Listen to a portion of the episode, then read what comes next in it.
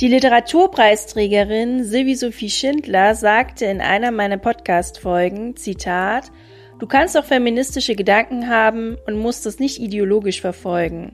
In der Medienrealität sieht die Welt allerdings anders aus. Feministinnen werden mit frustrierten Singlefrauen assoziiert, die per se alle Männer hassen und dogmatisch an ihrer Ideologie festhalten. Doch wie können wir Feminismus differenzierter betrachten? Was genau ist das Patriarchat? Und wird es, trotz der gewünschten Auflösung von Geschlechterrollen, nicht dennoch geschlechtsspezifische Unterschiede geben? Genau diesen und weiteren Fragen gehen wir in der heutigen Podcast-Folge nach. Daher herzlich willkommen zu Antworten bitte, dem Gesellschafts- und Kulturpodcast. Ja, Feminismus steht ja für gesellschaftliche und soziale Bewegungen, die sich für die Gleichberechtigung und die Selbstbestimmung aller Menschen einsetzen. Natürlich hat eigentlich rechtlich gesehen jeder Mensch von Geburt an die gleichen Rechte, aber die Realität sieht oftmals anders aus. In vielen, vielen Ländern gibt es nach wie vor Zwangsverheiratungen, Frauenhandel und zahlreiche weitere Menschenrechtsverletzungen. Auch wenn wir jetzt hier in der westlichen Welt nicht unbedingt mit diesen Menschenrechtsverletzungen zu tun haben, zum Glück, und Frauen auch immer mehr Rechte bekommen haben in den letzten Jahren, gibt es nach wie vor Phänomene, gegen die Feministinnen hier auch ankämpfen. Erst neulich las ich mal wieder von dem Phänomen Victim Blaming. Ich weiß nicht, ob du das schon kennst, aber das beschreibt die Täter-Opfer-Umkehr. Das bedeutet, dass dem eigentlichen Opfer letztendlich die Schuld einer Tat zugeschrieben wird. Dieser Mechanismus wird auch sehr häufig, und das ist auch sehr, sehr heikel, bei Gerichtsverhandlungen angewandt. Beispielsweise erhielt ein Vergewaltiger eine Strafmilderung, weil das Opfer Signale auf Männer aussandte, die das Vergehen relativieren würden. Das Opfer hatte sich vor der Vergewaltigung mit einem anderen Mann im Club vergnügt. Im Umkehrschluss bedeutet das, dass wir freiwillig sind, wenn wir unsere Sexualität in der Öffentlichkeit ausleben. Und dann habe ich mich auch gefragt, ob nicht auch Männer Opfer des Patriarchats sind weil auch Männer werden in bestimmte Geschlechterrollen gepresst, die ihnen nicht unbedingt gut tun und wodurch sie auch nicht selbstbestimmt sind. In unserer Gesellschaft sollen Männer immer stark sein und auch die Versorgerfunktion übernehmen. Ja, es gibt auch feministische Männer, auch wenn Feminismus einst eine reine Frauenbewegung für Frauen war, hat sich das jetzt in den letzten Jahrzehnten dahingehend entwickelt, dass unterschiedlichste Strömungen des Feminismus entstanden sind, mit unterschiedlichen Ansätzen. Das bedeutet, Feministen oder Feministinnen ticken nicht alle gleich. Im Zuge meiner Recherche bin ich dann auf die queer-feministische Initiative Slutwalk gestoßen, die sich auch gegen dieses Phänomen Victim Blaming einsetzen und auch den Ansatz verfolgen, sich für alle Geschlechter einzusetzen. Micha ist Mitglied der Initiative und stand mir Rede und Antwort. Du bist Mitglied der feministischen Initiative Slutwalk. Wofür setzt ihr euch konkret ein? Wir setzen uns ein gegen Sexismus, gegen Victim Blaming, gegen sexualisierte Gewalt und für die sexuelle Selbstbestimmung aller Geschlechter und aller Personen. Mhm. Und was macht ihr da genau? Wir haben einmal im Jahr unsere große Demo, also die Slutwalk-Demo, wo es auch ganz viele Redebeiträge gibt und ansonsten machen wir auch mit anderen Organisationen zusammen Veranstaltungen. Wir sind auf dem CSD immer aktiv. Wir versuchen mit anderen Demo-Organisationen da uns eben auch zu zeigen, da dabei zu sein und da dann eben Aufklärungsarbeit zu leisten. Und wie ist Slutwalk eigentlich entstanden? Das ist eine Bewegung, die 2011 entstanden ist, und zwar in Toronto. Das war damals so, dass ein Polizist gesagt hat, wenn Frauen nicht vergewaltigt werden wollen, dann sollen sie sich nicht anziehen wie Schlampen. Und daraufhin sind natürlich berechtigt ähm, viele Proteste losgegangen und daraufhin ist diese Slutwalk-Bewegung entstanden. Das zielt ja so ein bisschen auf dieses Victim Blaming ab. Also das ist ja eigentlich ein typischer Satz für Victim Blaming, oder? Genau, also das ist eigentlich so der Kern von Victim Blaming, diese Täter-Opfer-Umkehr, dass eben gesagt wird, naja, wenn du nicht vergewaltigt werden willst, dann zieh dich halt nicht so an, als ob du es drauf anlegst. Wenn du, keine Ahnung, nicht geschlagen werden willst, dann provozier halt deinen Partner, deine Partnerin nicht. Und wir sind halt der Überzeugung, das Opfer hat keine Schuld. Also egal, was vorher passiert, niemand hat das Recht, mich anzufassen, wenn ich das nicht möchte. Und niemand hat das Recht, irgendwas mit mir zu tun, wenn ich das nicht möchte. Und es ist niemals, niemals, niemals ähm, auch nur eine Mitschuld des Opfers, sondern es ist immer die reine Schuld des Täters, der Täterin. Ist es denn nicht schon in Deutschland normal, dass ein Nein Nein ist? Oder sehen wir das immer noch auch in Gerichtsverfahren, dass da Victim Blaming betrieben wird? Oder inwiefern sehen wir das noch?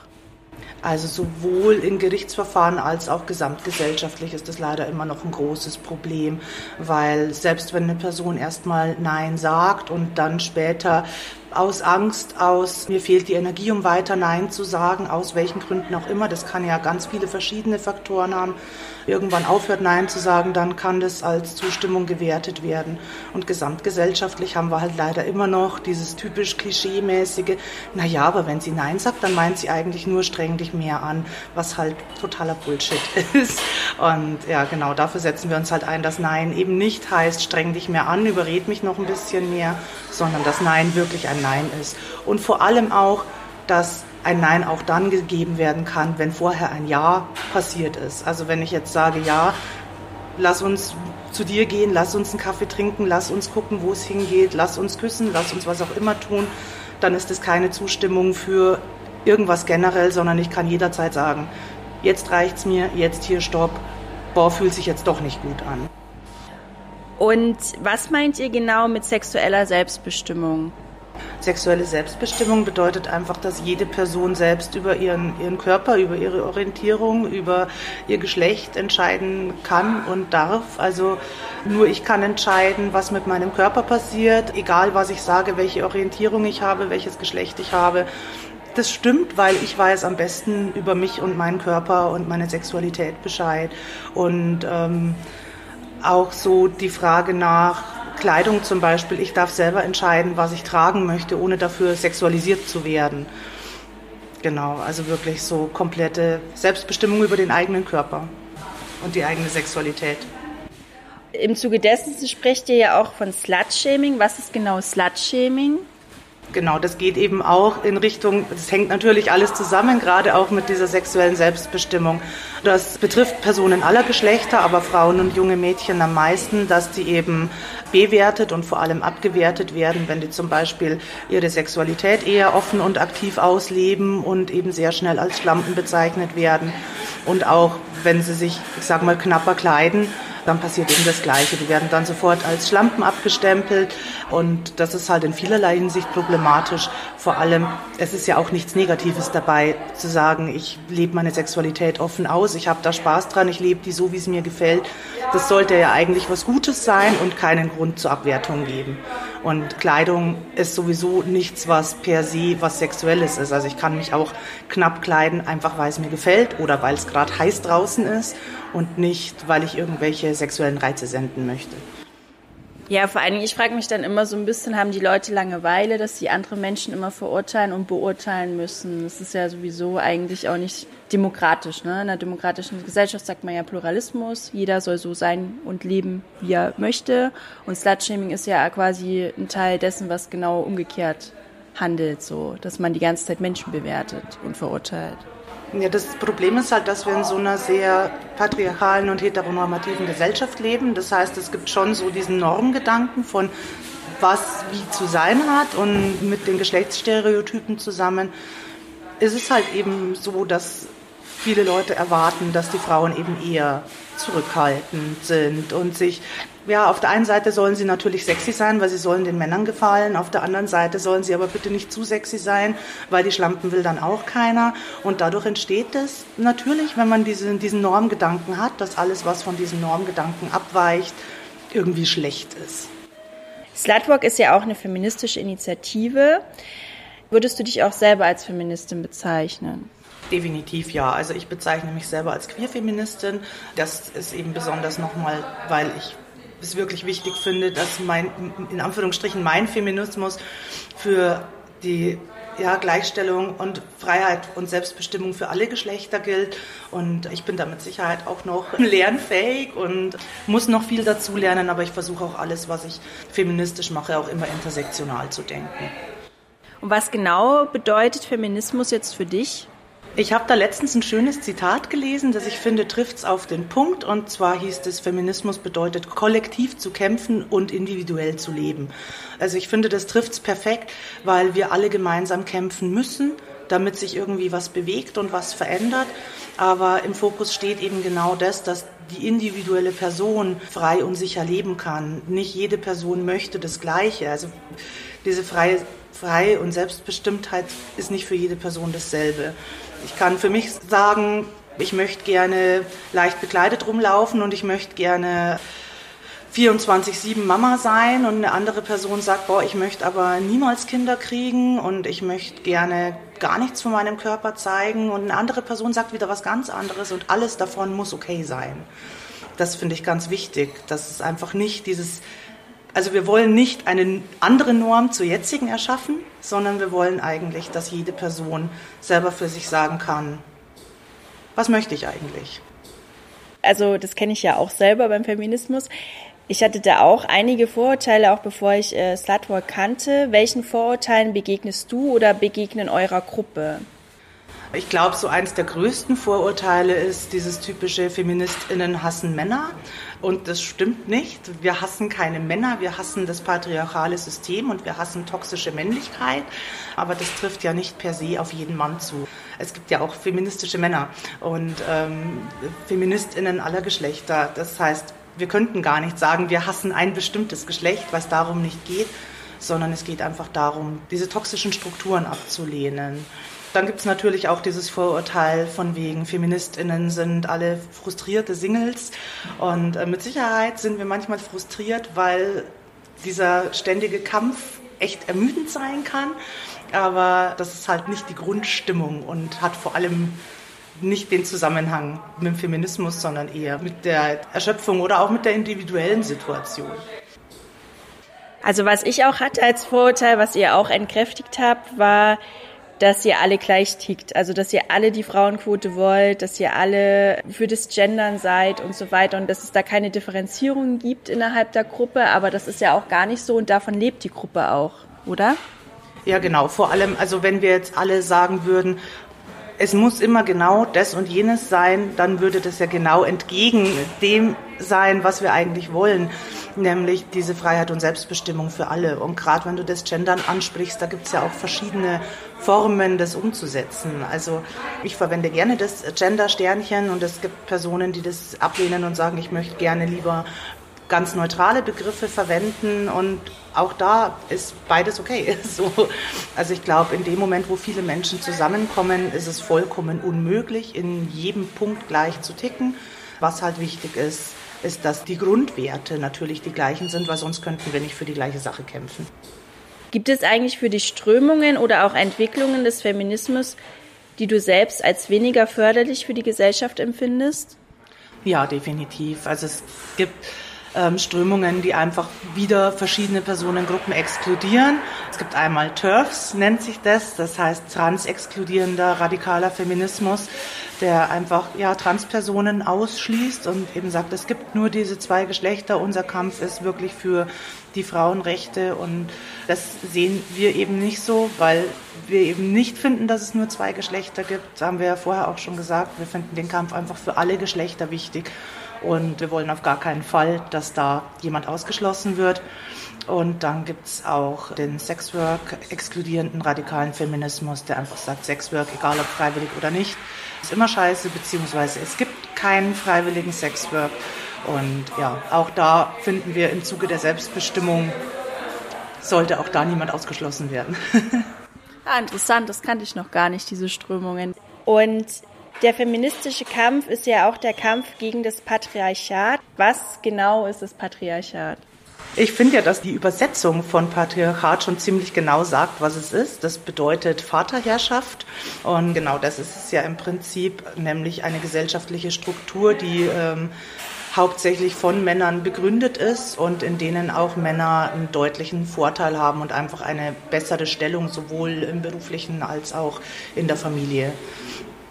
Das ist ja auch in ganz vielen verschiedenen Bereichen zu sehen, egal ob das jetzt in der Medizin ist, wo vieles einfach nur an Männern getestet wird und ähm, deswegen Medikamente bei Frauen oft nicht so anschlagen. Also ich spreche jetzt in binären Geschlechtern, weil gerade in der Medizin das eben so ist. Natürlich betrifft das alle Geschlechter und nicht nur Frauen und Männer. Aber gerade in der Medizin zum Beispiel ist es ja eben so, dass ja, Frauen auch in vielen Sachen unterdiagnostiziert werden, weil die Symptome nur auf Männer ausgelegt sind. Oder auch wenn wir ähm, in den Job gehen, wir haben ja vorhin auch schon mal darüber gesprochen, dass es einfach Bereiche gibt, die so männlich geprägt sind, dass wenn andere Personen versuchen, dort erfolgreich zu sein, sie einfach um ein Vielfaches mehr an Arbeit reinstecken müssen, um die gleichen Chancen zu haben. Und fühlst du dich auch oft falsch verstanden oder missverstanden? Ich würde mal sagen, sowohl als auch. Also ich habe das Glück, ein großes Umfeld zu haben mittlerweile, wo eigentlich alle Leute so die gleichen Grundwerte haben wie ich. Deswegen ist es in meinem privaten Umfeld nicht mehr so oft der Fall.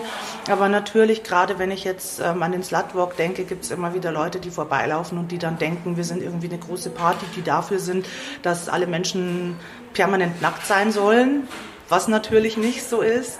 Dann ja, gibt es natürlich auch immer wieder diese Punkte so, wir sind ja nur, nur gegen die Männer, wie wir es vorher schon gesagt haben, wo man dann eben auch aufklären muss und sagen muss, hey, es geht eigentlich darum, wirklich für alle Geschlechter zu kämpfen und das schließt die Männer mit ein, weil auch die leiden unter diesem System, auch die haben auf anderen Ebenen Nachteile in diesem System. Ja, das ist ein guter Punkt, weil wir sind ja alle Opfer des Patriarchats, also auch die Männer, die sich ja dann auch in diese Rollenverteilungen zwängen müssen, stark sein müssen und quasi auch nicht diese Emotionen zeigen können wie die Frauen. Also die werden ja auch sozialisiert in einer bestimmten Rollenform. Was ist denn jetzt aber genau die toxische Männlichkeit? Die toxische Männlichkeit ist eben genau das, dieses, ich muss immer stark sein, ich muss immer besonders viel leisten, ich darf keine Gefühle zeigen. Das äußert sich natürlich auch im Umgang mit anderen Menschen, weil wenn ich keine Gefühle zeigen darf, dann kann ich natürlich auch mit den Gefühlen anderer Personen nicht so gut umgehen und reagiere darauf dann vielleicht auch eher aggressiv. Gerade auch dieses, ich muss immer hart und stark sein.